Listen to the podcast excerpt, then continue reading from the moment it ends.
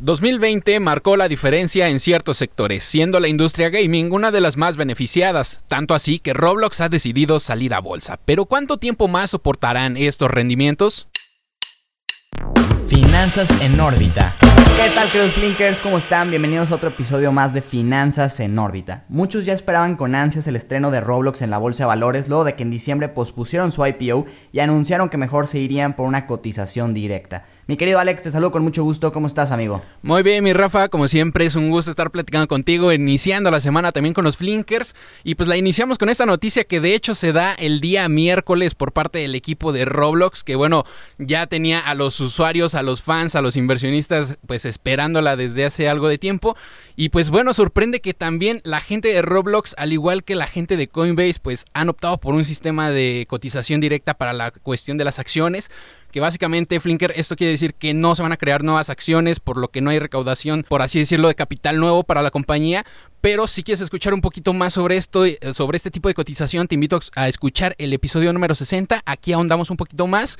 Y regresando al tema, pues la IPO ya la habíamos mencionado incluso aquí al inicio de año, mi Rafa, Roblox pues eh, funciona a través de una plataforma de videojuegos online. Tiene un tanto peculiar su modelo de negocio porque los juegos que aquí puedes encontrar son desarrollados por los usuarios y pues tan llamativo ha sido que ya existen más de, 18 millones de juegos o experiencias que es como ellos lo llaman dentro de la plataforma que no sé tú mi Rafa pero al menos a mí de esas, de esas 18 millones de ideas güey no se me hubiera ocurrido ninguna. Sí, no, pues yo tampoco, porque digo, a lo mejor no estoy tan metido en este tema del gaming, pero lo que sí se me hace muy interesante es que su, justamente lo que mencionas de su modelo de negocio es muy distinto a todas las otras empresas de, gaming, ¿no? Como pudieran ser a lo mejor algunas que cotizan en bolsa como Activision o EA Sports, que realmente tienen juegos muy buenos, por ejemplo como el FIFA o franquicias de ese estilo que, pesan mucho, pero que también cuesta muchísimo desarrollarlas. Y aquí más bien ellos lo que están, les, lo que les cuesta, por así decirlo, es desarrollar la infraestructura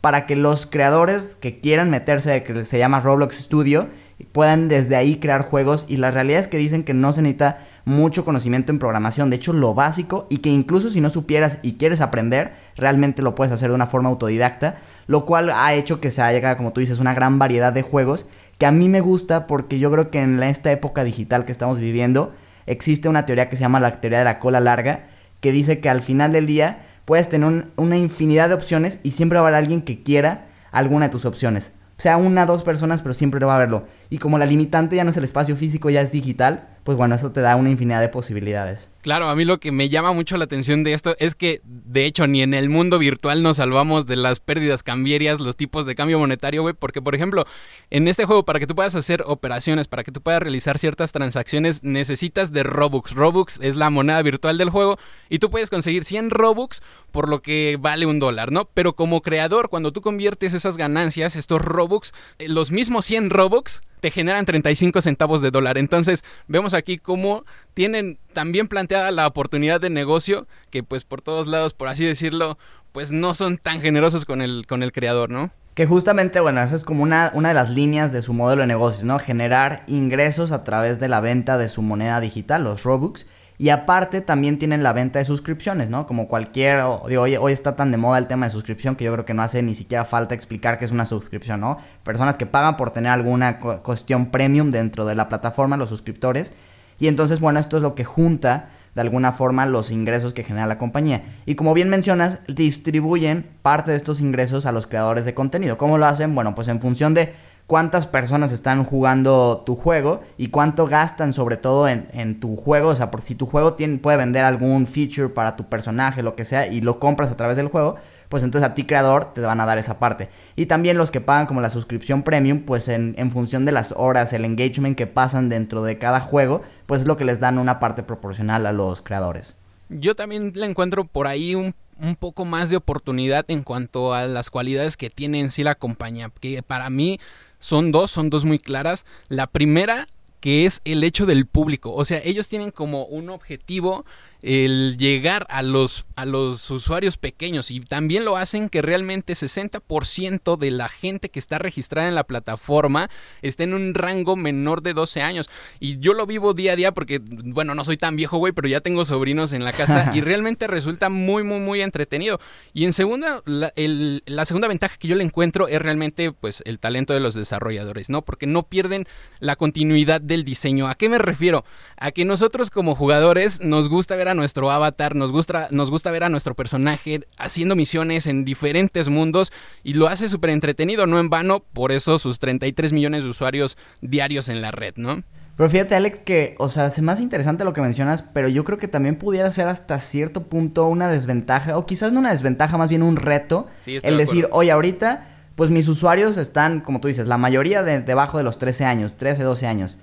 Pero ¿cómo le voy a hacer yo para que cuando, conforme vayan creciendo no se me vayan a otros juegos que quizás ya sean quizás, o sea, como para más personas más grandes y realmente poder mantener a esta audiencia, que si lo logran hacer, o sea, si logran que toda esta base de usuarios, además de que crezca, se mantengan a lo largo de los años, pues no, yo creo que el éxito que se le viene a esta empresa es impresionante. Además, porque sí, bien lo dices, o sea, los niños crecen, güey, pero empiezan a tener, obviamente, mayor capacidad de análisis, empiezan a tener mayor entendimiento y que tú tengas un catálogo tan extenso, güey, va a terminar por hacerlos jugar nada, güey. O sea, vas a estar como cuando quieres ver Netflix, quieres ver algo nuevo, vas a estar pasando catálogo, el catálogo, el catálogo y terminas por no ver nada, güey. Entonces, sí, en un futuro podrás decir, mi base de datos o mis usuarios eh, o, mi compañía es la que mayor eh, número de cuentas tiene registradas, pero realmente cuántas de esas te están ocupando.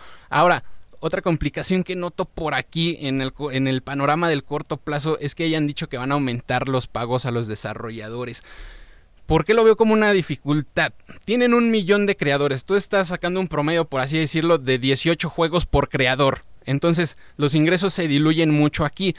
Yo preguntaría, me gustaría a ver si los Flinkers tienen esta, esta gana de retroalimentarnos aquí. ¿No sería mejor en mediano plazo contratar a los mejores desarrolladores y vender juegos específicos, ni Rafa? Yo creo que no, Alex, porque yo creo que ahí está su ventaja competitiva. El, el, hecho de que si los mismos que juegan son los que van creando los juegos, las moditas se van pasando pero dentro de la misma plataforma. Si tú te enfocas en crear un juego que sea un éxito, que aparte tienes muy pocas probabilidades de que realmente lo vuelvas algo súper exitoso, porque pues depende de muchos factores que muchas veces no están dentro de ti. Pero si tú digamos que lo logras y de repente ya las personas se, se cansan de ese juego y se quieren ir al siguiente que está de moda y tú no creaste ese siguiente que está de moda, se te acaba el business. En cambio aquí, con 18 millones de juegos o con un millón de creadores, las probabilidades de que ese creador, de todos esos creadores, alguien cree uno que sea un éxito total, yo creo que son más altas, simplemente por estadística. Entonces yo creo que ahí está su diferencia. En, el mercado, y lo pregunto por eso, porque en el mercado hay un juego que se llama Minecraft, bastante de nuestros flinkers lo han de conocer, y por ejemplo, el año pasado alcanzó a acumular más de 200 millones de copias vendidas desde 2016 en todo el mundo.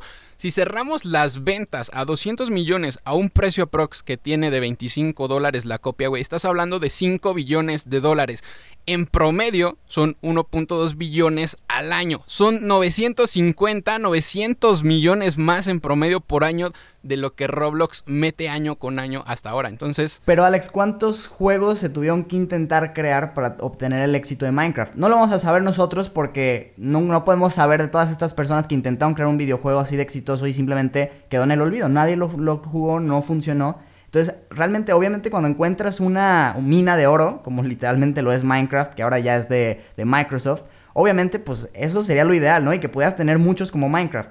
Pero para llegar a ese punto de haber creado un juego tan exitoso, yo creo que se tienen que quedar muchísimos en el camino. Y entonces vuelvo a lo mismo, entre más creadores tengas dentro de tu plataforma y que tú les des las herramientas para que puedan crear algún juego que se vuelva viral, yo creo que les puede salir muchísimo mejor la jugada así que enfocarse más bien en ir directamente ellos a crear el próximo éxito. Yo lo veo más por la idea de la compañía. O sea, si mi chiste es generar más ingresos, güey, para dejar de tener pérdidas, pues yo lo vería así. Tal vez me la jugaría. Yo, yo, yo, yo, yo. Pero bueno, ya estamos hablando de otras cosas.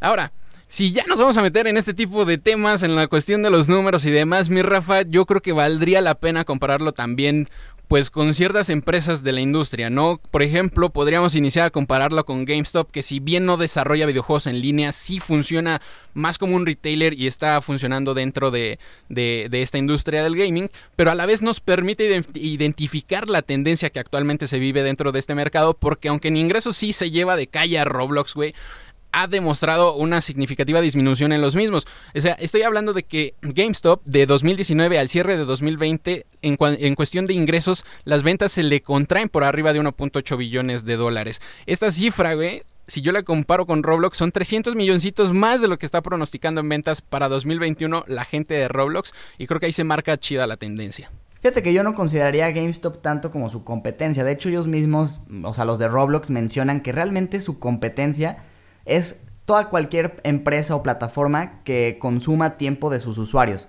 Ahora sí que Netflix, redes sociales, cualquier plataforma de streaming, porque al final del día algo muy importante en esta industria del gaming digital es las horas consumidas por tus usuarios. Una métrica muy importante, como ya la mencionaste, es usuarios activos diarios, pero otra es cuántas horas consumen, cuánto engagement. Entonces compiten contra YouTube, Netflix, ahora sí que cualquier otra plataforma. Pero bueno, lo que sí es un hecho es que yo creo que definitivamente la empresa tiene mucho potencial. Cathy Wood le dio el voto de confianza, compró 520 mil acciones el primer día para su ETF Next Generation Internet. Y pues la, la, acción estaba planeada en salir a cotizar en 45 dólares por acción. Al final del día empezó a cotizar mucho más alto, cerró el día en 73.9, un 64% por arriba de los 45 dólares. Y el viernes, que fue su segundo día cotizando, cayó un poquito, un 5.68%, un ajuste, pero sigue estando muy por arriba de esos 45 dólares que tenían ellos pensados al momento de salir a bolsa. Aunque bien es cierto, ¿no? Que no podemos todavía hablar mucho sobre el comportamiento en bolsa porque pues acaba de salir realmente, pero sí podemos hablar de un comportamiento financiero a nivel interno y pues a medida que se vaya recuperando la vida normal, por así decirlo, las tasas de actividad seguramente van a ir disminuyendo, ellos están conscientes de esto, pero a pesar de que están conscientes dicen no va a ser tan significativo porque según las estimaciones que tienen para este primer trimestre al menos está entre 37 y 39 millones de usuarios diarios, además de ingresos dentro del rango de 320, 335 millones de dólares, lo cual por si aún no se dan cuenta, esto quiere decir que están pronosticando ingresos anuales para este año de entre 1.2 y 1.5 billones de dólares. Y me parece que este es el reflejo perfecto de la capacidad que tuvo la industria del gaming de adaptarse a pesar de las complicaciones que representó el 2020, se supieron adecuar a las nuevas tecnologías, a la demanda natural del mercado, sin embargo cuando de inversión se trata es importante que consideremos lo que actualmente se hace dentro de ella, el gasto que esto conlleva y obviamente diversificarse es bueno en muchas ocasiones, pero 18 millones de ramas en un solo árbol puede llegar a ser un tanto excesivo. Y bueno, ahora sí pasamos a nuestra sección de ganadores y perdedores de la semana en el SIP 500. Entre los perdedores tenemos a Marathon Oil Corporation que cayó un 6.01%. Esto es principalmente por una toma de utilidades ya que la empresa lleva en lo que va del año un rendimiento de 82% incluso con esta caída. Otra de las que más cayó esta semana es General Electric con un 7.5%. Fue una semana llena de noticias alrededor de esta empresa. Por un lado se anunció la venta de su división de arrendamiento de aviones para AirCap y luego algunos bancos como Barclays o Deutsche Bank elevaron el precio objetivo de la acción, mientras que otros como JP Morgan lo redujeron drásticamente a menos de la mitad de lo que cotiza hoy en día. Y la que más cayó esta semana es APA Corporation con un menos 8.79%. Y es que la semana pasada se dio un avance importante en un caso legal que tienen los accionistas contra la empresa por haber dado información falsa e incompleta sobre unos yacimientos, lo cual hizo que el precio de las acciones se inflara, obviamente artificialmente, para después caer. Y del lado de los ganadores, en tercer lugar encontramos a Tesla Inc. con un rendimiento del 16.02%, ya que se encuentran construyendo una mega, una mega batería que se conectará a la red eléctrica de Texas. Se espera que con este proyecto puedan proporcionar incluso energía eléctrica a cerca de 20.000 hogares. Y bueno, aunque el proyecto se lleva a cabo por medio de una filial de Tesla de nombre Gambit Energy Storage, ha sido lo suficientemente relevante para ayudar a cortar una racha de casi una semana con números negativos para la empresa. En segundo lugar se encuentra encuentra Boeing Co., la, empresa aeroespacial más grande del mundo y la principal proveedora de aviones comerciales. y esta le da un rendimiento del 20.56% tras anunciar que la firma de inversiones 777 Partners le ha encargado 24 aviones Boeing 737, además de tener un acuerdo por 60 unidades adicionales. Estos aviones son capaces de ofrecer viajes más directos a los clientes, ayudando a las aerolíneas a no hacer tantas escalas, además de emitir un 16% menos de dióxido de carbono. Y cerrando esta lista de ganadores, en primer lugar tenemos a Viacom CBS con un rendimiento del 27.88%. Flinker, recuerda que nos puedes seguir en redes sociales, nos encuentras como arroba mi Flink en Instagram, Twitter y TikTok, como Flink en Facebook y LinkedIn y como arroba Finanzas Órbita en Twitter para ver contenido exclusivo del podcast. Nos escuchamos el jueves con más noticias y más información. Finanzas en órbita